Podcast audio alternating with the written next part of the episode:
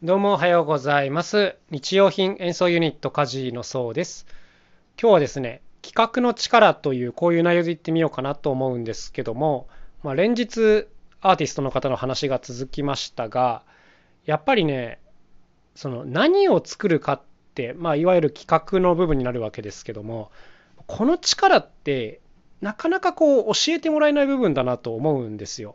あの技術っていうのはある程度訓練で上達するしこう伝達可能なものだなと僕は感じているんですけどもこの企画力に関してはですねどうもこう目に見えないというかうん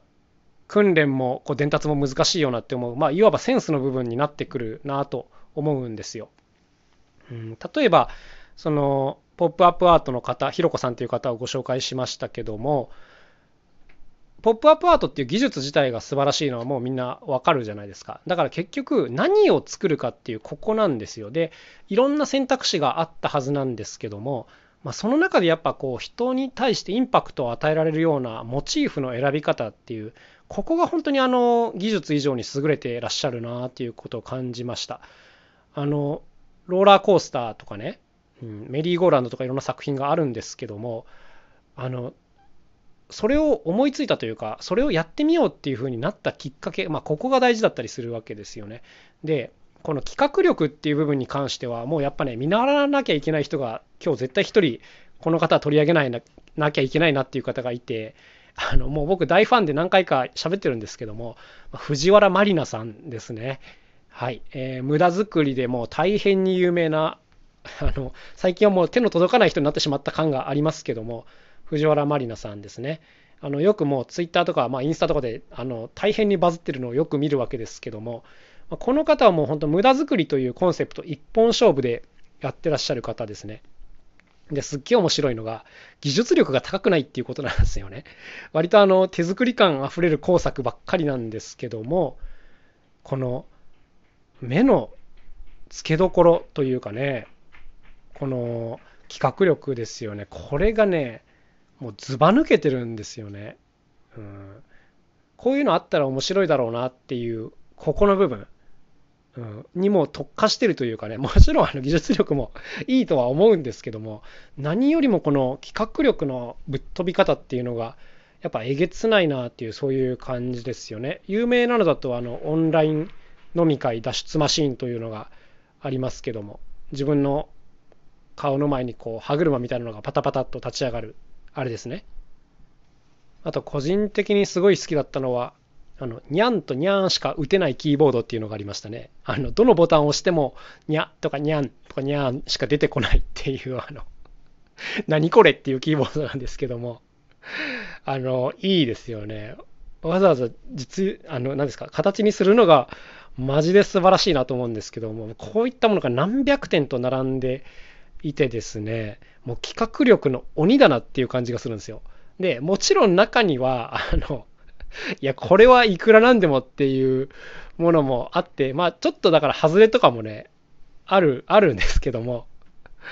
しかしね、打率が高いなと思うんですよ。うん、なんかあの、面白いものの比率がすごい多いというかね、うん、もうこれは見てもらうしかないんですけども、ちょっと前に出してたのだと、あの、肩パッドの着た服をや着るとガンダムみたいに見られるから、もういっそガンダム型の服を作ったとかですね。Facebook で超いいねが打てるパンチングマシンとか作ってますね。あの、この方、結構嫉妬心が強いようなので、超いいねを押すときにパーンっていう風に打ちたいっていうことなんですかね。まあ、あのー、最高ですね。最高だなと思いますけども、やっぱり、この、技術力だけで差別化できないじゃないですか、どう考えても。今、みんなすごいクオリティの高いものが作れるし、ハイレベルなものっていうのはね、時間とお金をかければ作れてしまう、まあ、時代で、結局この何を作るかっていうこの企画力がすごい重要だなと思うんですけども、やっぱね、ここはね、僕、微妙なとこなんですけど、自分の面白いっていう感覚と、まあ、世の中の面白がられるっていうもののバランスを常に取っていくっていうとこなのかなと思思っています。まあ、変な遠回しな言い方ですけども、うんまあ、要するに数打ってですね、いろんなものを作って、まあ、自分が面白いと思えるものと、まあ、喜んでもらえるものの折り合う範囲を見つけていこうっていう話ですね。うんなんとなく分かりますよね。この円と円が重なってる部分を目指そうみたいな、まあ、こういう話です。うん、で、当然ですね、その 自分の好みではあるけど、明らかに世の中にはこれはちょっと受け入れられないなっていうものもまあたくさんあるわけじゃないですか、もの作ってると。で、まあ、そういうものは個人でコツコツ積み上げればいいだけであって、まあ、人に見せる部分っていうのはやっぱその円が重なり合った部分のものにしていくっていう、まあ、こういうお話ですよね。で、あと、まあ、これやるにはですね、やっぱね、数が作れないとちょっと厳しいかなと思います。常にこう実験するというか、うん、自分の感覚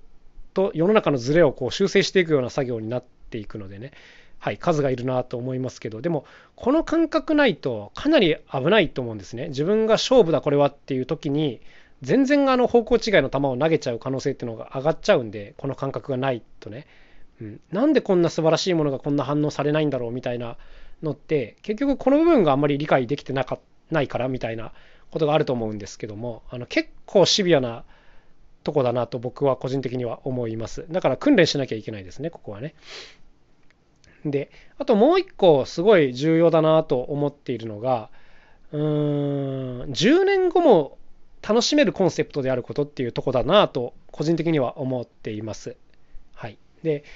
だからいろんな企画が世の中にはあるわけじゃないですか。あるんですけども、なんか、その中にはやっぱその、その時の空気を切り取った、なんていうんですか、ものっていうのもたくさんあるわけですよね。うん。だけど、こういうのってやっぱ、何年後かになるともう理解できないネタになっちゃうわけじゃないですか。これってすごいもったいなくて、うん、まあ個人的にはね、やっぱ長く楽しめる企画の方がまあ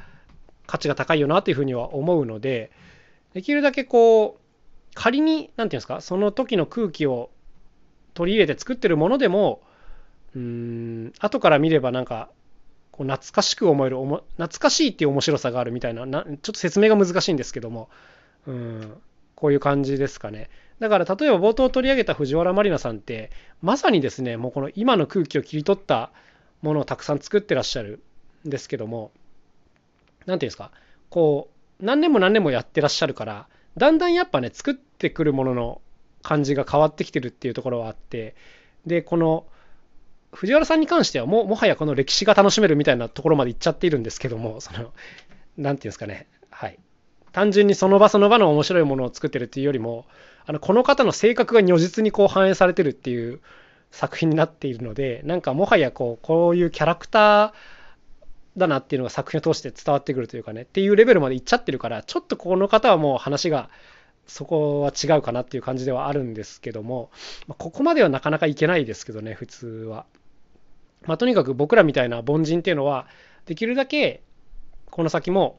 長く楽しめるものっていうのを作っていかないといけない。で、そういう企画を立てていかなきゃいけない。これ難しいことですよね。うん、流行り物の歌をやっても、もう半年後には誰も聞いてないからそれはみたいな感じってあるじゃないですか。あれってやっぱやってもやってもこう蓄積されていかない感じがあるので、まあ、そういうことをやっていてはちょっとなーっていうところなんですよね。うん、なんかあの本質的な面白さを持ってないと10年後っていうのは面白くないので、まあ、難しいんですけどこういうものをもう頑張って頑張って一個ずつ積み上げていくっていうこういう感じですよね。ってことで、まあ、今日は企画についていろいろ喋ってるんですけどもうんまあとにかくポイあすいませんすいません止まっちゃいましたね。えっ、ー、と企画その1ってのはあポイントその1ってのはまずはセンスを磨きましょうっていうことですね。これやるにはもう数を打たなきゃいけないし実験しなきゃいけない。うんで折り合いのつく部分を探すっていうのともう一個はできるだけこう長いスパンで使える企画を考えようっていうことですよね。まあ当たり前のこと言ってるなとは思うんですけどもうん両方を満たせるものっていうのは難しいなと思います。はい。だから僕も結構こう日々いろんな企画を考えますけどもうんまあボツになってるものもたくさんありますね。これ自分では面白いと思うけど相方に話してみるとうんそれはちょっとみたいになったやつはまず捨てます。はい。